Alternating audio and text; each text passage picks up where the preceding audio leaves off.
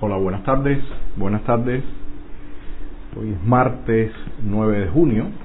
Bueno, hoy eh, tengo un live un poco atípico, un poco atípico porque eh, voy a tratar de, desde mi, desde mi rama de estudio, que es la, física y la matemática, un poco explicar y, y, hacer una, un modelaje, diría, muy simple de de mi visión con respecto a, temas sociales y todo eso, medio frío por allá, Rebeca. Bueno, a, a, a, cubrirse, a cubrirse para no enfermarse. Hola Gladys, también un saludo para ti. Eh, como les decía, eh, voy a tratar de... Hola Liusca, ¿qué tal? Buenas tardes, ¿cómo estás? Me alegro que estés por aquí. Mercedes, un saludo para todos ustedes.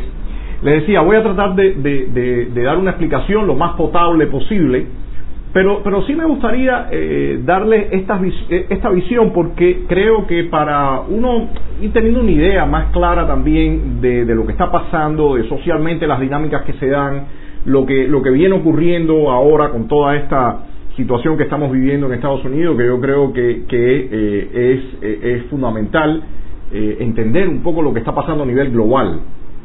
Hola Pepe, un saludo para ti, Rosetta también, eh, un saludo para ustedes, gracias por, por estar por acá. Recuerden, eh, siempre ayúdenme y compartan eh, para, que, para que no nos tumben el live. La, las últimas veces hemos tenido suerte que no lo han tumbado, pero bueno, siempre hay que estar, eh, siempre hay que precaver porque eh, esto entre, entre el castrismo y los otros eh, elementos que tenemos por allá que, tam que tampoco le somos de, muy, de mucho agrado, bueno, pues se han empeñado en, en tratar de de tumbar los, los live, ¿no?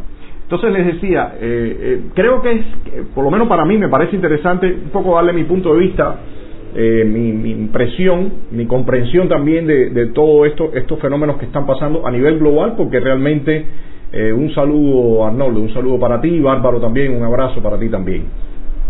Eh, les decía que me parece que es interesante por lo, darle mi visión que tengo sobre, sobre esto que está ocurriendo a nivel global, eh, una parte un poco más técnica, otra, otra no tanto, pero yo creo que es importante eh, conceptualizar, entender un poco en, las ideas y de manera más general lo que, lo que está pasando eh, a nivel global. Yo creo que todo esto que se ha desatado en Estados Unidos, para mucha gente, para muchas personas ha sido una sorpresa, porque un incidente que aparentemente no debió haber pasado a más, eh, un, un incidente que ocurre entre un hombre con un récord criminal eh, y un policía, donde el policía eh, claramente abusa, tortura a este individuo y lo lleva a la muerte, algo realmente deplorable. Eh, cuando ocurre esto, eh, bueno, lo lógico que tendría que pasar en cualquier sociedad y en cualquier estado normal sería que este hombre va a, a un juicio, se condena con, con, con la justicia, como debe ocurrir con la severidad, en este caso por el mismo sadismo que mostró, pero no debió haber ocurrido nada más. Y todo esto se ha usado pese a, a, todas las estadísticas que hemos visto en estos días donde eh, los índices de criminalidad, eh, eh, esto, esto que se viene alegando de que hay un racismo estructural, con lo cual yo diverjo, yo no, no, creo que realmente eso que ocurrió es que muestra para nada que hay un racismo estructural, yo creo que es, un, es una manifestación de ese individuo de quizás de racismo o de violación o de abuso, y por supuesto en componenda con los otros tres policías que también tuvieron una actuación deplorable, o sea, un desastre la actuación de los tres policías cuando dejan que este hombre eh, frente a todo el mundo eh, eh, torture a ese individuo y lo lleva, bueno, posteriormente a la muerte, ¿no? Entonces, yo creo que todo esto eh, hay que entender por qué eh, por lo menos cada cual que busque su explicación, yo le daré la mía un poco de lo que veo que está pasando a, a nivel general y estos avances y estos movimientos zigzagueantes, por decirlo de otra forma, que, están ocurriendo a nivel global, que claramente eh, tienen mucho que ver con eh, lo, que ocurre en los Estados Unidos, pero por la importancia del liderazgo que tiene Estados Unidos, eh, repercute a nivel eh, general, a nivel planetario, y en el caso nuestro eh, en, en Cuba, tiene una repercusión total lo que vaya a ocurrir en Estados Unidos. Para mí, todo, todo este punto eh, tiene eh, la, el, seguimiento que se le ha dado, el desenvolvimiento que se le ha dado, tiene eh, claramente como objetivo sacar a, la actual administración de la Casa Blanca. Eh, lo han dicho eh, claramente que, que, se está buscando un nuevo orden eh, mundial. Y en ese sentido creo que el trabajo que están haciendo es bastante es bastante intenso. Yo diría que es bastante intenso y por otra parte a mí me parece preocupante. Y hablo muy claro, se supone que hay veces cuando uno está metido en este mundo de la política tiene que tener más cuidados y hay ciertas cosas que no, no se deben decir, pero yo en lo particular prefiero hablar con toda claridad y decirlo por la preocupación que para mí representa, el, el, uso de ciertas agendas y de ciertos actores, en, por ejemplo, en este mismo caso de Estados Unidos, para montarse sobre ellos y echar adelante una agenda. Eso a mí me parece extremadamente preocupante porque se apela no precisamente a el tipo de dinámica, no precisamente al tipo de, em, de sentimientos, no precisamente al tipo de virtudes que han llevado a la, a la humanidad y, han hecho que la humanidad en los últimos tiempos haya logrado un, nivel de prosperidad, un nivel de civilidad, eh, a pesar de todos los problemas que hay y que existen, eh, por supuesto que están, nadie es ciego para nada, eh, percibimos todo lo que está ocurriendo también en lo positivo y en lo negativo, pero a pesar de la parte negativa, yo diría que el balance general que podemos sacar en este momento es que, es que el ser humano ha ido avanzando, se ha ido moviendo en la articulación, en complejizar las sociedades y todo eso evidentemente está provocando un, progreso, está provocando que, el ser humano crezca. Yo creo que toda la parte negativa, o, la parte que consideramos negativa, es digna de analizar y reevaluar, pero todo esto que en lo particular que estoy viendo, todo este giro que se le está tratando de hacer, para eh, tratar de imponer ciertas agendas, creo que el resultado que, va a traer va a ser eh, contraproducente, va a ser negativo. En ese sentido, eh, me parece que es importante que, se analice y que se discuta todo eso, todo esto. Hay algo que le, le quería le quería comentar. por acá ya veo parte de las clarias estas famosas por favor, no pierdan el tiempo en eso porque quiero explicar algunas cosas, algunas cosas. Me voy a tomar el atrevimiento de meterme en ciertos temas que son medio, eh, que tienen un poco más que ver con el mundo de las matemáticas, de algo que se llama eh, sistemas complejos. Y no quiero que, eh, no me gustaría o, no, creo que no sería productivo que se desate toda esta discusión con, con las famosas clarias y que ello eh, eh, eh, un poco distraiga la atención. O sea, dejen a estos individuos al final de la jornada, yo los borro como estoy haciendo con regularidad, borro todos esos comentarios y la verdad que a mí me parecen insignificantes. a mí me insulta cuando alguien que realmente es amigo, cuando alguien que uno estima, te señale cosas con rudeza o, o fuerte, pero cuando son individuos que incluso ni existen muchas veces porque son nombres falsos y, identidades falsas, se ponen a decir todo eso es improperio, lo único que me queda es borrarlo y desaparecerlos a ellos de mi universo virtual. Así que les agradezco que por favor no, no pierdan el tiempo y vamos a un poco a generar todo este debate que quiero, eh, creo que me parece interesantísimo. En estos días he estado eh, buscando algunos videos, me han, eh, algunas personas me han mandado algunos videos sobre charlas y discusiones que tienen que ver con todo esto de, la, de, lo, de las ideologías de, grupo y me parece interesantísimo, me parece importante, sobre todo por la experiencia que hemos vivido nosotros los cubanos. y hay algo aquí, hay algo aquí que me parece eh, eh, fundamental eh, que nosotros los cubanos como, como nación recapacitemos y revaluemos. Ya nosotros hemos vivido un proceso que tiene que ver con toda esta exacerbación de grupo, exacerbación de masa. Eh, basta, basta ver con todo, eh, eh, algunos, en algún periodo no lo, no lo vivimos, algunos no tenemos la edad para haber vivido todo ese proceso, otros sí, pero sí nos ha tocado una gran parte y, y también lo tenemos a mano, ¿no? Cuando uno ve en los videos de YouTube o todos estos programas, desde que empezó la mal llamada revolución y todas las manipulaciones que se hicieron, todo la anulación del individuo y la preponderancia de, lo colectivo, eh, Fidel Castro como eh, cacique encantador de serpientes y, manejando todas sus fichas, bueno, yo creo que, debemos sacar una conclusión. Y, y, me llama la atención profundamente cuando uno ve que en Miami hay cubanos que han llegado allá y que de momento se alinean con esta, con esta corriente, todo esto que está ocurriendo ahora. A mí me parece realmente eh, increíble que algunos cubanos entren en esta corriente eh, colectiva de grupo de, de, anular lo, que es la, racionalidad y apelar a sentimientos realmente muy básicos. Y también me parece, no solamente en ese caso que estamos viendo, sino que precisamente estas clarias y estos grupos y esta gente que aparece por acá insultando sin pensamiento, eh, que tiene mucho que ver también con el conflicto que se dio con, con este otro individuo que está también eh, exacerbando todas esas bajas pasiones. Mi pregunta es, ¿los cubanos hemos logrado eh, entender lo que nos pasó? hemos entendido realmente la profundidad de lo que nos ocurrió en nuestro país, en nuestra patria. Eh, la gente ha tenido que salir, la gente eh, ha tenido que abandonar su país, la ruptura familiar, todo, todas estas cosas eh, realmente creo que nos deben llevar a, entender qué nos pasó, nos deben llevar a entender qué nos pasó. Un saludo para ti, Zoe, a Milcar también, Fernando Pita también, un saludo para ti, Alexis también. Bueno, eh, les decía, eh, voy, a, voy a arrancar por acá, eh, un poco voy a retomar temas del, del, del live anterior, pero como les digo, en algunos momentos algunos me van a disculpar porque quizás un poco técnico, no creo que tanto, pero, pero sí quiero un poco visualizar, visualizar lo, lo, que está ocurriendo. Yo, en mi opinión, mi, mi lectura de, de, todo este, de todo este incidente, que, que a la vez ha tenido esta connotación nacional en los Estados Unidos, incluso fuera de Estados Unidos, que hemos visto marchas y todo, no es nuevo, no es nuevo.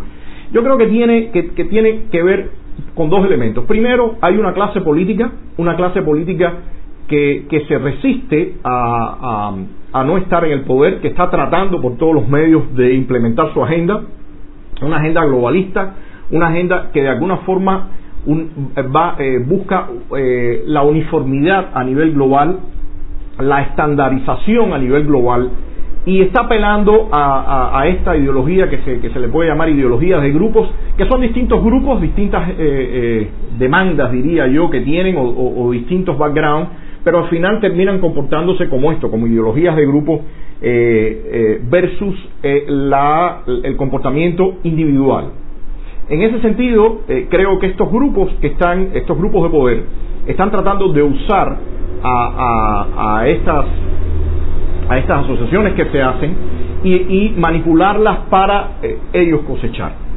En, eh, para esto eh, van en contra del sistema, o sea, estas otras, estos, otros grupos que, que, se, que, se, nuclean en, en estas demandas van en contra del sistema, dicen, tienen una revisión de la historia donde todo lo vivido es negativo, todo lo vivido es negativo, todo lo vivido ha sido eh, a través de relaciones de eh, tiránicas, eh, ya sea en la cuestión racial, ya sea en la cuestión de género, ya sea en la cuestión religiosa. ellos, la visión que tienen del mundo es que lo, vivido hasta ahora por la humanidad ha, estado siempre regido por una relación tiránica de, de unos grupos de poder sobre las otras personas.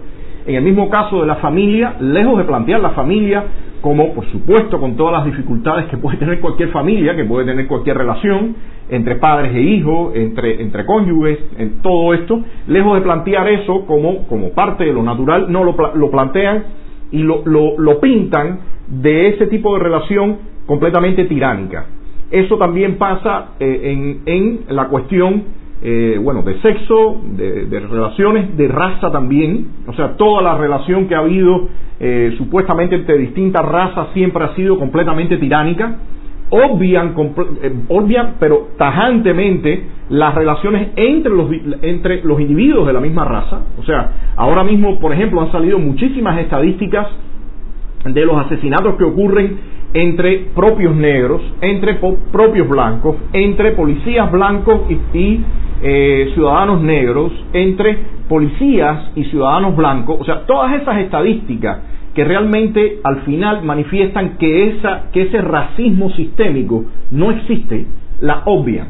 Porque definitivamente lo que están es buscando, y por acá eh, New Palomino me habla del neomarxismo, por supuesto, voy a hablar de eso también, eh, el, objetivo de ellos es establecer esa, esa, eh, ese conflicto permanente donde, por supuesto, el individuo desaparece, y tiene y, la persona, el ser humano tiene que formar parte de, un grupo, de un grupo que a la vez está revelándose frente a todo un pasado y a todo un escenario de justicia y de tiranía.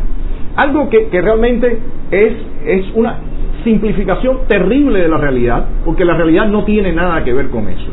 Pero esto si uno lo, lo, lo, compara con lo que se planteó en el siglo XIX, y me alegro que, que, que me hable del neomarxismo, claramente e, es esa misma corriente.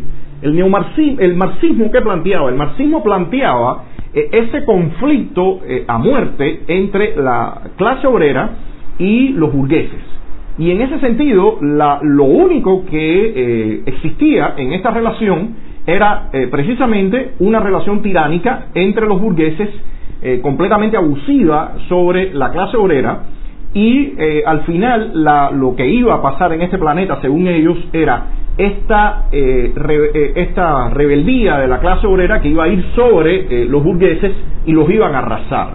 Y entonces después al final iban a lograr, después de ese arrase, después de, aplastar completamente a esa burguesía, iban a lograr una, una supuesta sociedad donde todo el igualitarismo y, toda la bondad iba a primar, pero anteriormente tenían que arrasar con, con esos, con, con, esa clase y tenían que eh, eh, llevar, arrasarla a la muerte, ¿no? hasta la muerte, tenían que acabar completamente con eso.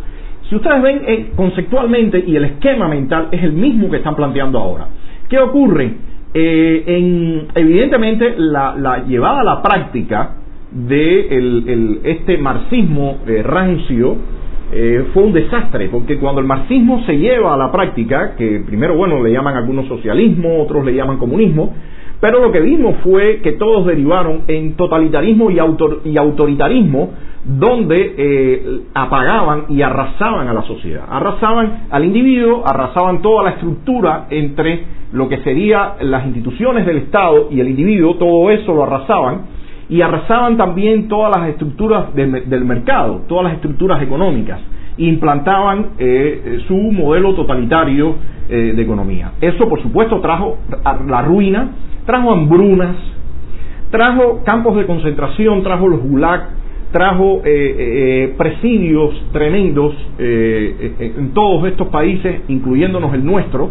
Todo el desastre que nosotros hemos vivido, eso se multiplica por, unas cuantas potencias y es lo mismo que pasó en la, en la llamada Unión Soviética, en el bloque comunista, en China con Mao, aquello fue un desastre, Pol Pot, Vietnam, todo, todos los países que han aplicado este supuesto modelo al final han terminado arruinando y aplastando a, todo el ser humano. Pero eh, principalmente, eh, ¿qué, es lo que, lo que, por qué, por qué yo diría que es exitoso, entre comillas, en venderse el marxismo? o estas ideologías de grupo. Porque miren, eh, yo no voy a hacer una gran distinción entre ese neomarxismo, en mi opinión, eh, finalmente lo que ha hecho es pasar de, esa estructuración de la sociedad a nivel macro, a nivel global, bueno, pues la ha separado en islotes, como decía yo la vez anterior, para que sea más potable y sea nuevamente vendible, porque usted no puede vender el marxismo rancio, usted no puede vender el socialismo el, soviético, usted no puede vender el, comunismo eh, chino, tampoco lo puede vender a estas alturas, luego después de todos los cambios que han hecho.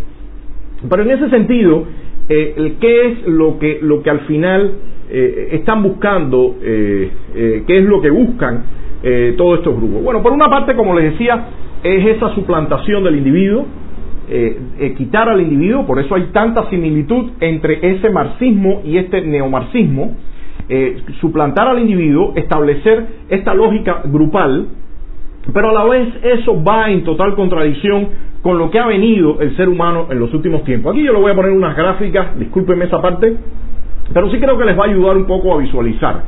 Eh, ha buscado arrasar con, la, con, con el, lo que ha logrado la prosperidad y, el desarrollo social en, los últimos, en, los, en las últimas eh, décadas y en los, en los últimos siglos cuando eh, el individuo eh, eh, puede empezar, a partir de, principalmente de la revolución industrial, el individuo empieza a ser dueño de su destino y empieza a tomar sus propias decisiones, no solamente en el tema económico, sino en, todos los aspectos de su vida. La estructuración de la familia, la capacidad de, generar sus propios recursos, la capacidad de, ir construyendo todo el tejido social, la estructuración social, eso definitivamente trae un cambio drástico con respecto a lo que venía pasando eh, eh, durante siglos y siglos. Y ahí es ahí el punto a donde iba. ¿Por qué el marxismo todavía se vende? O ya ahora en esta característica de neomarxismo o estas ideologías de grupo.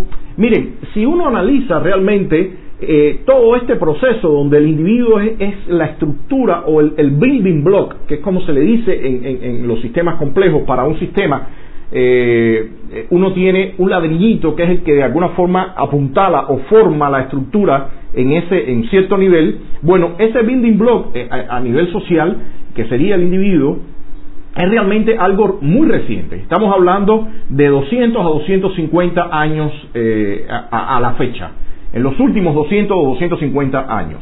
Anteriormente, todos esos siglos, fueron siglos y siglos, la estructura social y la estructura mental y, colectiva era precisamente una estructura mucho más vertical donde no existía ese dinamismo y esa individualidad. Entonces, eh, todo, todo, hasta la fecha, todo lo que tiene que ver con comportamientos grupales, con ritos, con la ritología, con, con los ritos, perdón, con todo este comportamiento social, bueno, respaldaba este, este, esta estructura colectiva y esta visión colectiva. Y por eso, evidentemente, algo tan nuevo como es el individuo como centro, bueno, muchas veces puede eh, ser retado nuevamente por algo que en, en, la visión colectiva todavía está muy presente. Y, definitivamente para cualquier individuo es mucho más fácil tener que relegar su, su identidad, eh, su, em, su carácter eh, no en buscar y en, y, en, conocer y en identificarse quién es y qué representa en toda esta sociedad, sino sencillamente en, delegarlo a un grupo o a un supuesto objetivo que está fuera de él, que, no está en su mano, que no está a su alcance. Es mucho más simple. Y yo creo que eso es lo que sigue pasando y lo hemos vivido y lo hemos visto en Cuba.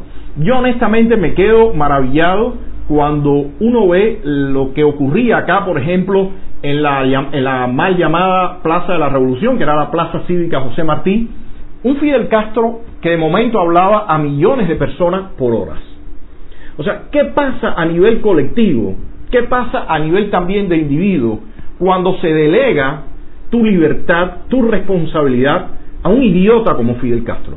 O sea, ¿qué está pasando socialmente? ¿Qué está pasando cuando eh, había una sociedad republicana donde existía ese tejido social, donde habían estructuras, ya he dicho otras veces que quizás en lo político no tan eficiente y con el alcance que tenían en otras cuestiones sociales, pero ¿qué realmente está pasando cuando eh, se permite que se arrase con todo esto y un individuo tan idiota eh, como Fidel Castro de momento puede hablarle a millones de personas y, meterlos en tareas tan, tan absurdas como aquello del cordón de La Habana, todos esos planes económicos que eran una idiotez, o de momento hay un discurso delirante, yo voy a ver si busco ese fragmento, por ahí lo tenía, en algún momento lo grabé, cuando llaman a la intervención de todas las empresas, de toda la estructura de negocios que se había eh, realizado en el país, que, que se había construido durante años, y él llama a la confiscación, al robo de todas esas propiedades. Y una turba de gente bajaba por el malecón con ataúd de, la empresa de teléfono, de, la empresa eléctrica, de empresas agrícolas, de bancos, con, e, con los nombres de esos eh, y lanzaban todo eso al mar. O sea, realmente una, una eh, o sea, unos ritos tan, tan básicos, tan primitivos, que, que uno se pregunta qué está pasando a nivel individual y a nivel colectivo cuando el ser humano permite que esa estupidez sea la que esté primando. En ese sentido, a mí me parece que eh, eh, a mí me parece que es fundamental que nosotros entendamos eso ahora mismo viendo todo este comportamiento que está ocurriendo en Estados Unidos. Porque si bien, por supuesto, hay que salvar las distancias de toda la estructuración social, de todo, de, todo el tema financiero, económico, de la historia de Estados Unidos, con lo que, con lo que nos pasó a nosotros acá en el año 59, eh, si bien hay una distancia, Pero señores, eh, hemos visto esos comportamientos en naciones como Alemania, o sea, eso se ha visto en todas partes. No, no, no, tampoco tenemos que sentirnos nosotros los exclusivos en, en cuanto a haber caído en esas tonterías que, nos ha costado, que nos han costado muy caro y que hemos pagado muy caro.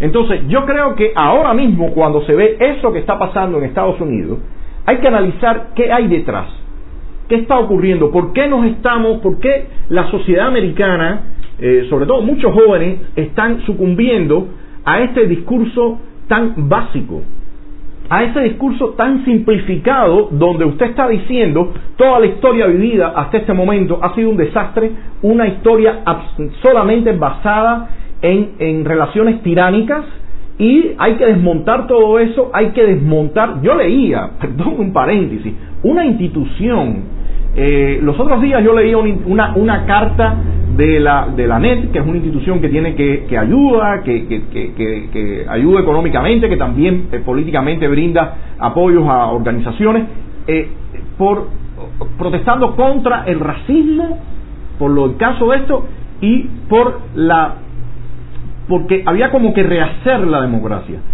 Señores, a mí me parece que todo esto llama a alerta y es importante que nos cuestionemos qué está pasando a nivel global. O sea, es evidente que la historia tiene, su, tiene un movimiento muchas veces pendular. En algún momento se mueve de un lugar eh, a otro. Eh, pasamos por momentos donde hay mucho más empuje, donde, donde las cosas se ven moverse y florecer, y hay otros momentos donde son eh, huecos donde la humanidad se enreda y les cuesta trabajo eh, salir. Yo creo que estamos en un momento eh, donde está esa dicotomía, qué rumbo vamos a tomar y eso, como les decía, no solamente está repercutiendo en Estados Unidos, sino va a repercutir a nivel general. En ese sentido, creo que, es importante que, entendamos lo que está ocurriendo, porque para los cubanos también estamos llegando al final de un camino. Eh, la, generación que ha, ha, tenido el poder y ha hecho con el poder lo que le ha dado la gana eh, durante estos más de 60 años está llegando a su fin. Eh, este sistema hecho a, a, la medida de Fidel Castro se va desvaneciendo, es una es crisis por todas partes, los aliados ya no están. El socialismo del siglo XXI, ese, ese reinvento supuesto que iba a ocurrir no funcionó, Venezuela es un desastre y estos tipos están en fase de mutar y sobrevivencia. Entonces, en ese contexto está ocurriendo todo esto y por supuesto ellos ven una oportunidad en que eh, el Estados Unidos, que es el, país en este momento con, un mayor liderazgo a nivel internacional, pierde el rumbo y ellos puedan eh, sobrevivir y sacar partido de esta situación. Entonces, en ese sentido, me parece que es extremadamente importante toda esta discusión que tengamos nosotros los cubanos, reevaluar eh, realmente las agendas propias incluso de la oposición, toda esta discusión absurda que se da por personajes realmente de muy baja, eh, muy bajo nivel intelectual y por otra parte también eh, muy bajo nivel moral y, y, visión, todas estas cosas, se puede hacer una lista larga, Em, que estos individuos también apelen a, estos sentimientos bajos, a estos mismos mecanismos grupales para tratar de aplastar al otro.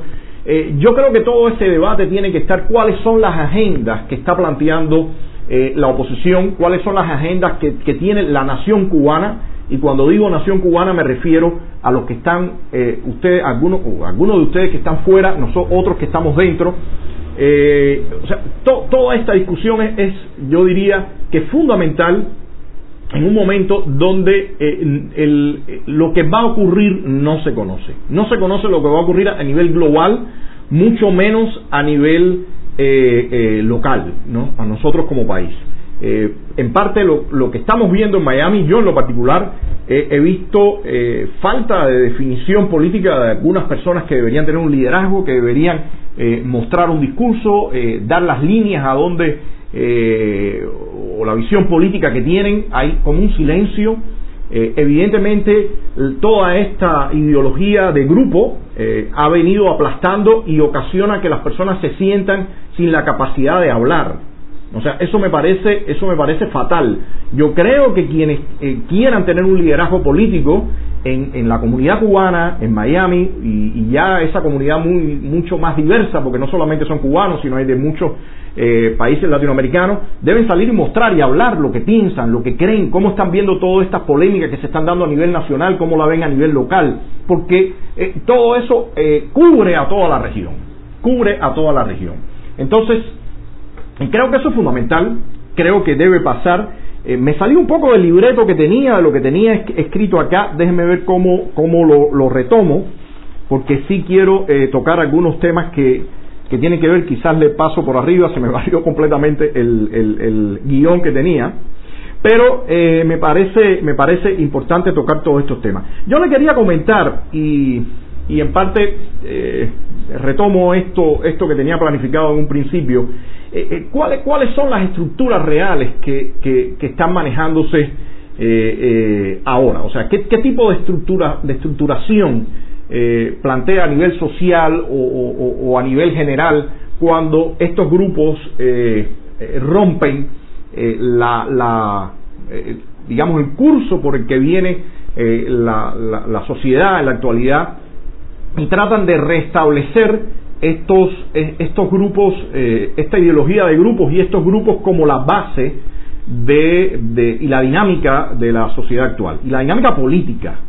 Eh, yo creo que, evidentemente eso significa, sin lugar a dudas, un, un, retroceso, un retroceso en cuanto a la complejidad que de las sociedades actuales. al final, el gran salto que, da, que se da en la revolución industrial, como yo les decía, era eh, poner en el individuo ese ladrillo básico, esa estructura básica, y, a través de la interacción de esos individuos que cada vez son más libres, de esos individuos que cada vez son más responsables, la interacción entre ellos con sus propias identidades es lo que, lo que provoca eh, ese entramado social que se, que se ha venido llamando sociedad civil.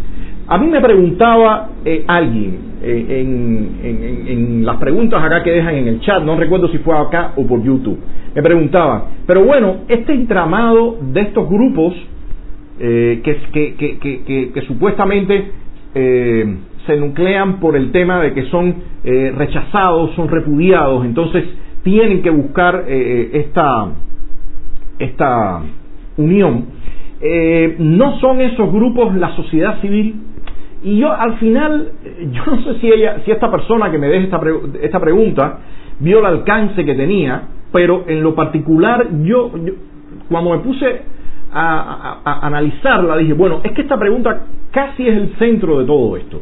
¿Cuál es la diferencia? ¿Cuál es la diferencia entre la estructuración social que se da por esta vía que venimos de la democracia liberal y el individuo como la base y la, la estructuración que vendría dada por esta ideología de grupo o por estos islotes. ¿Cuál es la, gran, cuál es la diferencia entre un caso y otro? Bueno, el tema es que definitivamente, y ese fue el gran salto que se da eh, eh, durante la revolución industrial que después ha seguido extendiéndose, que se interrumpe con todos estos procesos del, del socialismo y del comunismo, el gran salto que se da es que hay algo que, ya se había visto en el tema económico, que le llamaron la mano invisible, que no, no, es otra cosa que en, en, sistemas complejos se llaman la capacidad de emergencia o la propiedad de emergencia.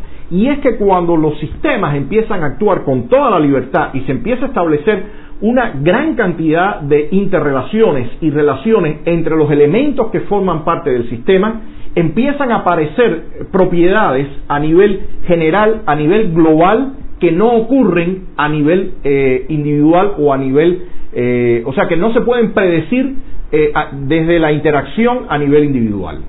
Y esto, y esto quizás es un poco para algunas personas algo abstracto, algo no aterrizable, pero, pero es una idea que realmente marca la gran diferencia que hay entre tratar de hacer una ingeniería social, construir un Frankenstein social, donde usted se cree con la propiedad de, poder eh, eh, diseñar una sociedad, que es lo que ocurre con el marxismo, que es lo que ocurre con toda esta visión neomarxista, que cuando realmente todo esto, eh, todo esto viene dado por un orden espontáneo, por la interacción de todos estos individuos libres, con el forcejeo que se da. Y es ahí la gran diferencia de esta visión de, que, tiene, que tiene que ver con, los, con, la complejidad de la visión marxista.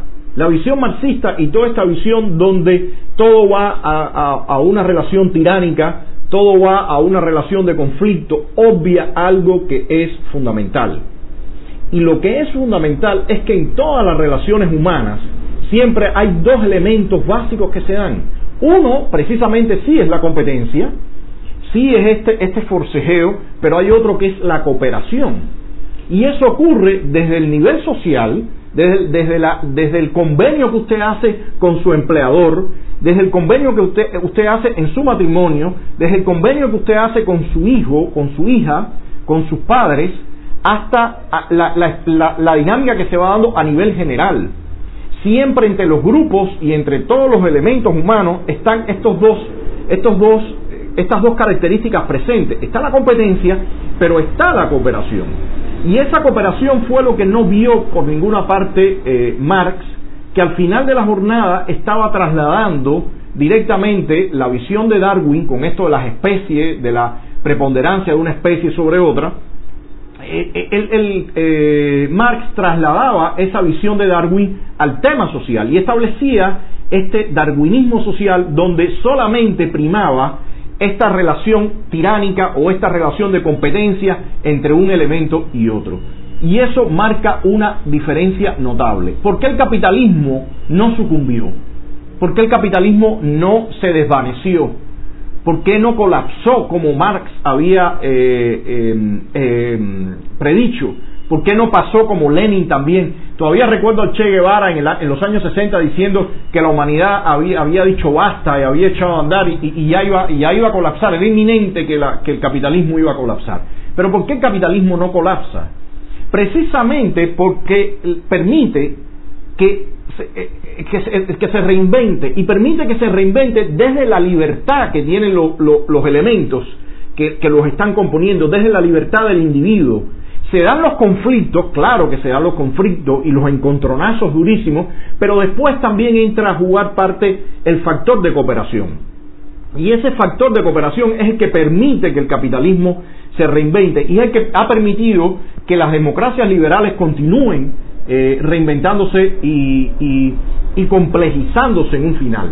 O sea, las relaciones que se establecen cada vez son más complejas y pasan de ser esas relaciones eh, eh, completamente, em, digamos, monolíticas a relaciones mucho más complejas y redes entre los elementos que las conforman. Entonces, eso es algo que claramente los sistemas estos eh, que apelan al colectivismo, que apelan al comportamiento grupal, eh, están desechando en toda la ideología que están vendiendo. No, no, eh, el capitalismo y la libertad o las democracias liberales también tienen estos dos elementos completamente integrados. La competencia, que permiten a la vez también que, que, se mueva, que sea una maquinaria, que sea un organismo vivo, y también la cooperación, que a la vez no permite que exista un colapso, que se lleguen a acuerdos en ciertos momentos. El, punto acá es que cuando uno ve eh, a actores políticos o individuos o grupos que están apelando nada más a esta confrontación, ojo, hay que ver hacia dónde va eh, todo esto. Hay que ver hacia dónde va todo esto. Por acá está eh, el amigo Eduardo Pérez Bengochea, que está hablando de Martí, él siempre insiste mucho en Martí, y realmente los padres fundadores de nosotros, de la nación, de la nación nuestra, los cubanos, eh, muchos de ellos, pensadores, luchadores, políticos, eh, eh, escritores, tenían un pensamiento muy tendiente a lo liberal. en el caso de Martín y hablar, él, tiene el artículo este que se conoce, que realmente es un comentario sobre un ensayo de Herbert Spencer, que es un filósofo inglés, que estaba muy, ya estaba impregnado de toda la visión esta de los sistemas complejos de una forma, no, no con toda la matemática y toda la, la, visión que se tiene ahora, por supuesto, pero, pero ya intuitivamente sí estaba eh, eh, apelando a ello. A la, a la sociedad no como un mecanismo de relojería, no como esa visión que tenía Descartes, que, traía la física, la, la física eh, clásica, la mecánica clásica, eh, desde Newton, desde Leibniz y, y, después, bueno, Descartes con esta visión que era como un universo de relojería donde tú podías componer todos los elementos y ibas a obtener un resultado, que esa es en un final la visión que tiene el marxismo, sino que ya en ese siglo XIX, eh, después que aparece todo esto de que se habla de la mano invisible, ya habían filósofos, ya habían personas que estaban viendo el comportamiento de las sociedades como organismos vivos, y eso implicaba mucho más complejidad mucha más estructuración. Y en ese sentido, Spencer eh, claramente lee que, que este establecimiento eh, tan simplificado de la relación social, de tiránica, de, opresor sobre oprimido, y ese conflicto realmente era un reduccionismo fatal. Y Spencer habla sobre eso y habla que ese no es el camino, y Martí eh, ve este artículo eh, y lo comenta en, las obras completas, está en, el artículo que se llama La futura esclavitud, que estaba hablando por acá Eduardo. Pero no solamente Martí, hay que leer el discurso, por ejemplo, de graduación de, de Agramonte, donde, donde, ah, donde son loas totales al liberalismo, al liberalismo clásico.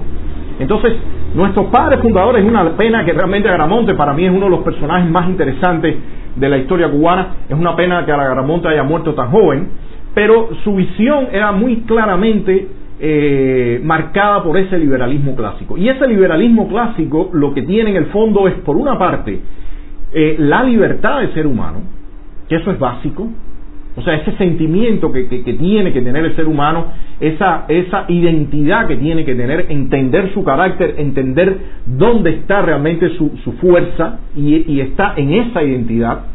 Y la otra parte que veían era todas las relaciones que se establecían en la que la, la sociedad no funciona como un mecanismo de relojería a lo descartes, sino funciona como un organismo vivo y todo eso tiene que tiene mucho más que ver con todo esto que se ha ido desarrollando posteriormente, que es los sistemas complejos, la, la, teoría de los sistemas complejos y la complejidad. Eh, todo esto ha venido eh, arrojando muchísima luz cuando se mezclan elementos de matemáticas, de física, de biología. Todo eso al final va arrojando mucho más luz de todo lo difícil y de todo lo complejo que es una sociedad y cómo estas visiones y estos modelos eh, deterministas y, reduccionistas finalmente terminan en, un, en una catástrofe. Y eso ha sido la experiencia, señores. O sea, a mí que no me venga Obama ni que me venga nadie a decir que toda esta visión grupal y de ideología grupal nos va a llevar a algo mejor. Por Dios, eso es negar la historia. Eso es negar lo que hemos vivido. Eso es negar que el socialismo ha sido un desastre. Y a mí en lo particular, por lo menos, eh, siento eh, dentro de algo de este tiempo vivido, eh, sobre todo, por ejemplo, cuando todo el, proceso de lo, del deshielo, eh, yo recuerdo mi conversación con Obama cuando vino acá, que nos reunimos en la embajada, el decirle, ustedes están equivocando quiénes son sus aliados, ustedes están equivocando cuáles son las raíces de, de, de, o sea, las dinámicas que se dan con estos individuos que no entienden lo que es la libertad. Entonces, a mí nadie puede venir a decirme en lo particular que esta visión grupal que esta visión que trata de anular la historia, que trata de anular las raíces nuestras, en el caso cubano, todo el pensamiento de los padres fundadores, eh, eh, eh, toda, toda esa visión más universal que tenía el cubano, la anuló, la intentó anular, para reducirla a todo el estalinismo, a todo el marxismo, a todo el leninismo, a todo el castrismo, que al final eh, eh, eh, lo, que tiene, lo que tiene detrás de conceptos son individuos que, que, terminan siendo unos matones, unos idiotas, tratando de subordinar a todo el resto de la sociedad. A mí nadie puede decirme que esa línea es la que nosotros necesitamos. Por Dios, todos los problemas sociales que pueden haber, manifestaciones de racismo, todo segregacionismo, todas esas cosas que pueden estar ahí, que sí están en algunos casos, en otros casos no están y están magnificadas claro que tienen que eh, ponerse los, reflectores y claro que tiene que abrirse, abrirse debates sociales y discusiones. Pero lo que nadie puede venir a decir que hay que desplazar al individuo y hay que volver a poner en el foco a, esta ideología de grupos o a, estas, a estos islotes sociales para con ellos rehacer la sociedad. Señor, eso sería un desastre. Y me parece que es lo que puede pasar si seguimos por esta dirección. Yo honestamente eh, hay una parte que me parece eh, muy negativa y muy peligrosa con lo que está pasando en Estados Unidos, pero les tengo que confesar algo también, les tengo que confesar algo y, créanme, créanme, que no es, no, no hay ningún sentimiento raro detrás. Pero cuando se está dando todo eso en Estados Unidos y se están dando todos estos conflictos, a mí me parece que de alguna forma la lucha nuestra aquí dentro de la isla puede ser más entendida. Puede ser más entendida eh, eh, la lucha nuestra y el conflicto con el régimen, puede ser más entendido eh, el, discurso o, los planteamientos que yo venía haciendo, perdón, hace unas semanas atrás, cuando tuve el choque con esta, este piquete de impresentables, y yo decía la concepción que tengamos de Cuba, lo, cómo veamos la visión que tengamos sobre el futuro de Cuba, es fundamental para convencer a la gente. Es fundamental para decirle a la gente, es por acá. Y ahora ese discurso no solamente atañe a los cubanos que estamos dentro de la isla, también a los cubanos que están del lado de allá. Porque ahora la lucha que, de Cuba, no solamente y, y, de los cubanos que también están de allá, no solamente abarca, perdón, a Cuba, sino también abarca a Estados Unidos, abarca también a Miami porque el desconocimiento de lo que de lo que puede haber o de las consecuencias que pueden traer eh, que pueden traer toda esta eh, visión y, toda esta nueva estructuración y nuevo orden que quieren plantear realmente afectaría grandemente no solamente a Cuba sino a Miami y a todos los Estados Unidos. Entonces yo voy a ver si déjenme leer algunos de los de los comentarios por acá.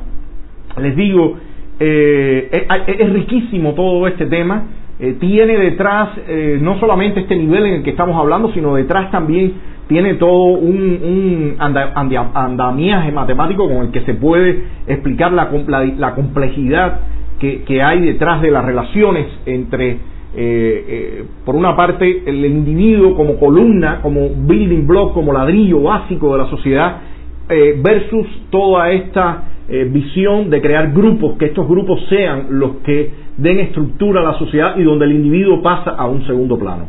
Yo creo que esto es básico, señores, no es primera vez que se da este conflicto, para nada. Este conflicto se ha repetido y yo creo que se va a seguir repitiendo precisamente por lo que decía.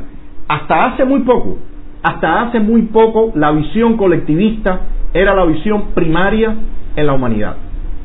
Entonces, el tema de la visión del individuo como el, building block, como el ladrillo, como la columna principal, es muy reciente, apenas 200, 250 años. Y el ser humano todavía tiene integrado en, en, en, su visión personal y en su visión colectiva, cuando funcionamos a nivel colectivo, que, ese comportamiento grupal es el comportamiento, es un comportamiento positivo, es un comportamiento eh, auténtico.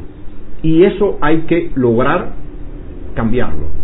Eso hay que cambiarlo porque hay una gran diferencia entre las estructuras sociales que se arman a partir de la libertad individual y todo e-, el entramado que se establece, y le voy a poner por acá una, una pequeña imagen, antes de ya de pasar a los comentarios, hay una gran diferencia entre esa estructuración que se da y la estructuración que, que, se da eh, vertical donde eh, hay ciertos islotes y esos islotes se relacionan unos con otros. Se establece una, una dinámica muy diferente y por supuesto los resultados son muy diferentes. Hemos visto, como les decía, el resultado que hay cuando se establecen esta, estas estructuras colectivas y hemos visto cuando se afincan la estructura individual. Y, y por otra parte, no es nuevo tampoco.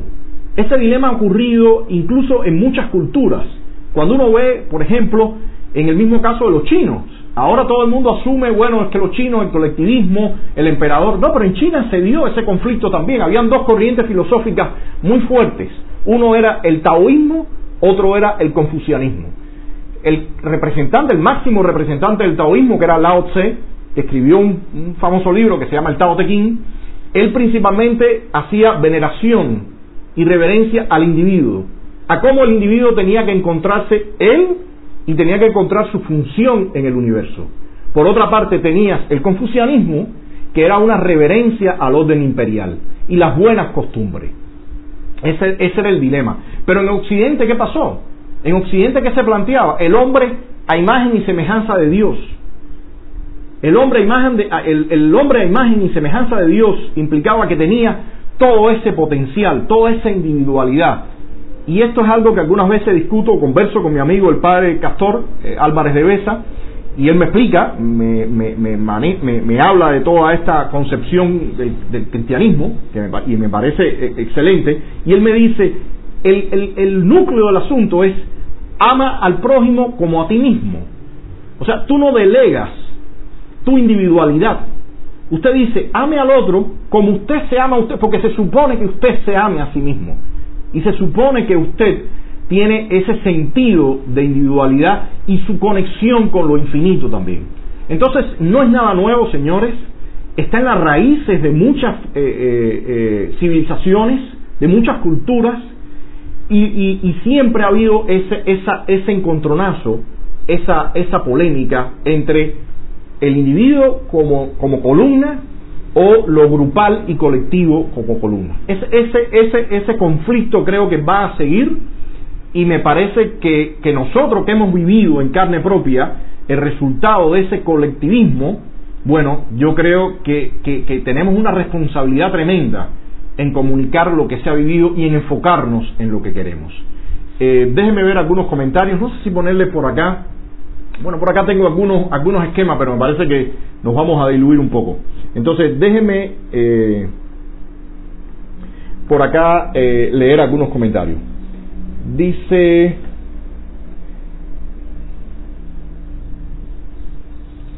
Dice New Palomino, lo, lo, lo, que es nuevo ahora, Antonio, es que el otro partido importante de los Estados Unidos está participando y apoyando al colectivismo. Estos tiempos son muy peligrosos, pero New no es nuevo. ¿Qué pasó cuando el esclavismo? ¿Quiénes apoyaban al esclavismo? El Partido Demócrata. O sea, eso es lo que, lo que se ha cambiado ahora muchas veces. Quienes apoyaban al esclavismo eran los demócratas y quienes querían la libertad y acabar con el, eh, con, el esclavismo eran los republicanos.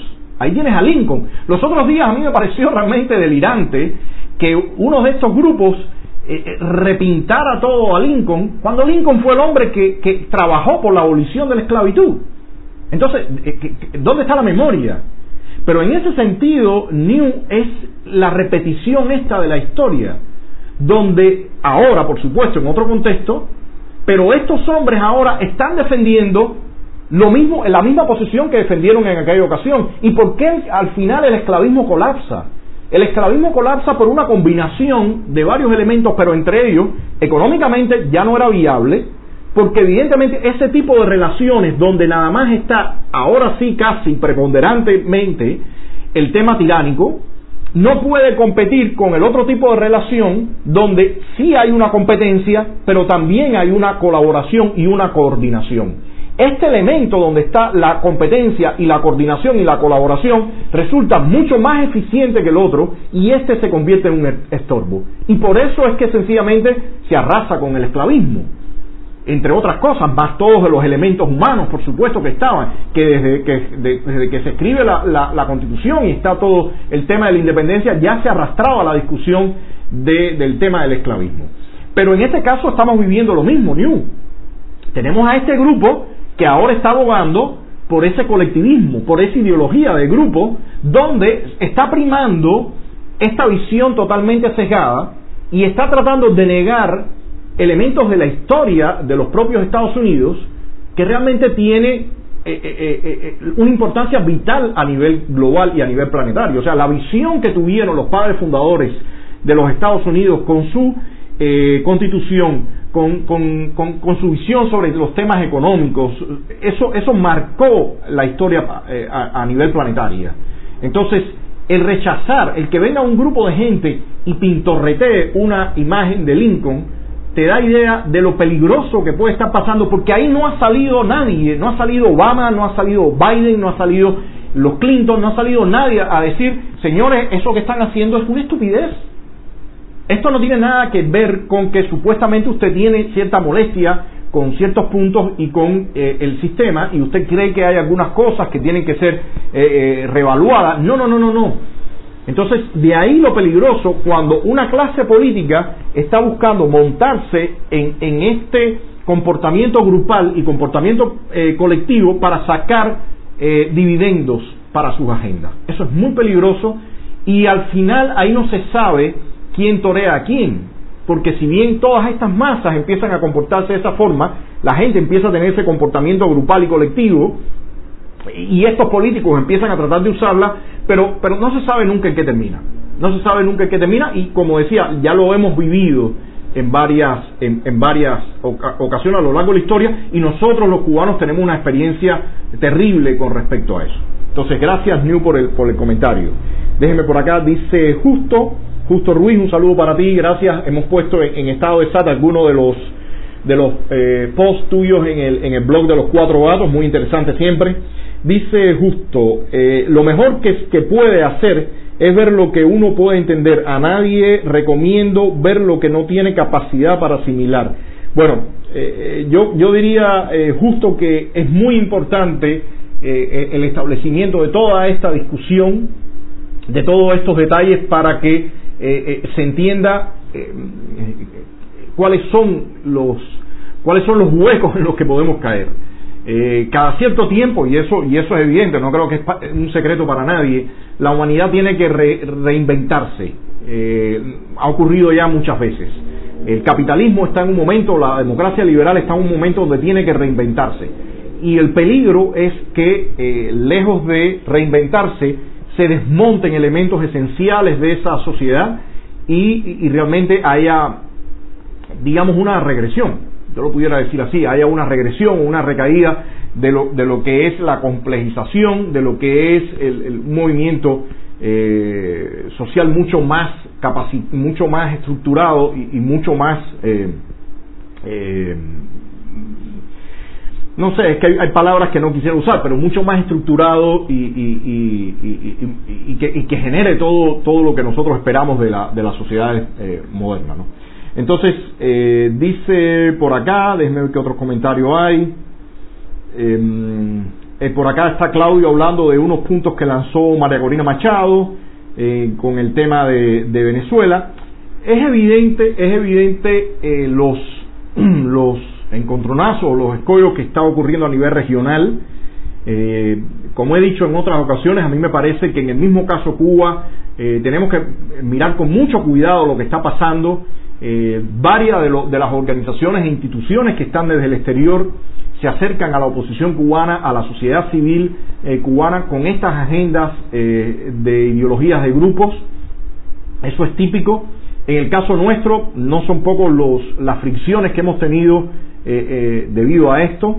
Eh, a mí me parece muy peligroso todo lo que se ha venido dando en los últimos tiempos de la banalización del tema cubano, de la chusmería esta que se ha desatado, de apelar precisamente a ese comportamiento grupal, a la exacerbación de toda la, la, bajeza, los improperios, la mentira. O sea, todo eso tiene una esencia y una esencia, como yo les decía eh, en otro momento y en otros live, que dista mucho, por ejemplo, en lo particular de la Cuba que yo quisiera para el futuro, y dista mucho del sueño y de la visión que tuvieron nuestros padres fundadores. Es evidente que las sociedades ahora, y para quizás para gente más joven de otras generaciones, hay veces no, no, no, no, no asimilan, no leen las cosas, no leen las cosas igual que nosotros, pero yo sí creo que es fundamental que toda esta herencia eh, se pueda transmitir y sobre todo, eh, por favor, que, la, que la gente entienda que hay una parte de la herencia de las naciones que siempre es gloriosa, que siempre tiene virtud y esa parte hay que exacerbarla, esa parte hay que, hay que mostrarla para que la gente sienta eh, de dónde viene, el sentir orgullo de, de, de quienes fundaron la nación el conocer también los conflictos, eh, los escollos por, lo que, por los que se pasó, pero eh, el, aprender con, como esto mismo que nos ha pasado en estos 60 años, pero nada de eso puede ocurrir, nada de eso ocurre si, si realmente no hay una revisión con una con, madurez y, una discusión seria, ¿no? Entonces,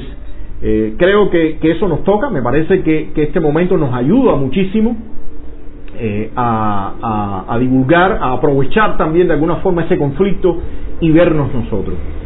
Yo creo que voy dejando por acá. Eh, hay saludos a muchos de ustedes, gracias. Por acá estaba estaba viendo, déjeme ver, bueno, Eduardo, gracias por estar por acá, Jacqueline Boni. es increíble, por ejemplo, veo yo a Jacqueline y está Yacer Rivero Boni, un joven negro que fue arrestado con toda la violencia. Eh, ahí están los videos. Alguien que incluso ya tenía lesionado un ojo por una golpiza dentro de la cárcel. Y sin embargo, eh, todo este, eh, toda esta situación que se ha generado con, con este hombre en Estados Unidos, con, con, con, con el arresto que le hacen y toda la tortura, pero también él eh, con, su historia, ¿no? Todo, todo esto, todo este drama que estamos viendo, bueno, en el caso Cuba se obvia olímpicamente, ¿no? Un hombre, eh, un joven como Yacer Rivero Boni está en un calabozo tirado y eh, mucha, muchos de estos grupos que, que trabajan con este tema de la ideología de grupo no han, yo creo, no se ha puesto, sobre todo fuera del país, la alarma que hay con, con, con las personas que están, con los presos que están acá eh, aplastados por el comunismo. Porque aquí en Cuba, eh, yo, y eso no creo que quepa ninguna duda, eh, aquí sí la tiranía total que hay con respecto al pueblo cubano, el principal elemento es el elemento ideológico. Ese es el principal elemento. Aquí, en el mismo caso de Yacer, si Yacer no fuera un joven que ha sido opositor, yo estoy seguro que lo tratarían con, mucho menos, con mucha menos brutalidad y crueldad. El tema contra Yacer, él es negro también, pero el tema contra Yacer principalmente es su activismo político, el tema que hubo también con Xiomara, el tema que hay con, otros presos y activistas que no son negros, mulatos, blancos, es la principal discriminación que hay acá, tiene que ver precisamente con el tema político e ideológico. Aquí hay una terrible discriminación contra cualquier ser humano que piense distinto. Entonces, eh, creo que lo voy dejando por acá. Eh, eh, ha sido un buen live. Al final varía un poco lo que tenía en mente. Iba a mostrar algunos esquemas y se fueron. No, no, lo, no los mostré. Quizás en, otra, en otro live lo, lo, hago. Pero sí quiero que sigamos tocando y le agradezco a ustedes eh, que pongan todos los comentarios, comentarios interesantes para, para discutirlo. Eh, uno de los comentarios, una de las preguntas del, del, que apareció en el live anterior, a mí me dio toda la motivación para desarrollar todo esto, buscar más información en, en, Internet, ahora eh, que podemos buscar y navegar un poco más. Y, me parece que es el momento de desatar todas estas discusiones. ¿no? Creo que, es fundamental que esta, que esta discusión esté viva y que se desarrolle con todo el respeto necesario. Déjeme ponerle por acá, eh, la vez anterior le, ponía aquella descarga entre Tata Wine y Fran Emilio Flynn. Hoy le voy a poner una descarguita también que es del mismo disco, pero de un tema que para que todo el mundo conoce, que se llama Bilongo, y, es muestra de esa, de esa mezcla eh, maravillosa que existe acá en Cuba, que la música funcionó a las mil maravillas, ¿no? Entonces le pongo esto para ir cerrando, para ir diciendo las últimas palabras. Este es Fran, Fran Emilio. Y, como les digo, eh, importante que se mantenga la discusión. Eh, el miércoles, por favor, recuerden eh, el tuitazo. Todos los miércoles, por favor, ayúdenos a distribuir todos esos carteles, todos esos rostros que están sufriendo en, este, en este país tan desastroso, en esta situación tan desastrosa que estamos viviendo. Y bueno, les agradezco a todos los que estén por acá. Ayúdenme, compartan por favor para que no nos bloqueen el live. Es importante que no nos bloqueen el live. Eh, y apóyennos en, divulgar la información. Es algo eh, fundamental para nosotros. Le agradezco mucho a, a todos ustedes estar por acá. Y un tema, un tema vivo. Un tema vivo, les prometo que voy a buscar más información. Vendré por acá sobre todo esto. Les pido a ustedes que lancen preguntas, comentarios, cuestionamientos, critiquen duro y no le hagan, no le presten atención a la claria que las pobrecitas se secan se secan. En la medida que el pantano vaya drenando, las clarias se secan. Entonces, gracias a ustedes. Eh, les dejo un poquitico el tema. Eh, gracias, Miu, por estar por acá. Soy. Gracias por tu participación también. Eh, Caridad Quesada, te agradezco justo con todo el trabajo que está haciendo con el tema de los cuatro gatos, excelente en, Twitter. Eh, Richard Chipman, eh, Libertad para Yacer Rivero Boni, por supuesto, un joven que merece desde mucho, nunca, nunca ha merecido estar en la, en la cárcel, ¿no? Eh, y Silverio, y Marta, y Aymara, que la está pasando terrible, y, lo, y, las personas de la misma causa de Sosa Fortuny también, eh, Real Suárez, Eladio Real Suárez también. bueno, Manuel, un saludo también a Manuel Prieres, coterráneo por allá de, del Oriente. Eduardo, gracias por estar por acá y por todos sus comentarios me alegro que hayas participado y hayas puesto todos todo tus comentarios. Mayra también, Alejandro. Eh,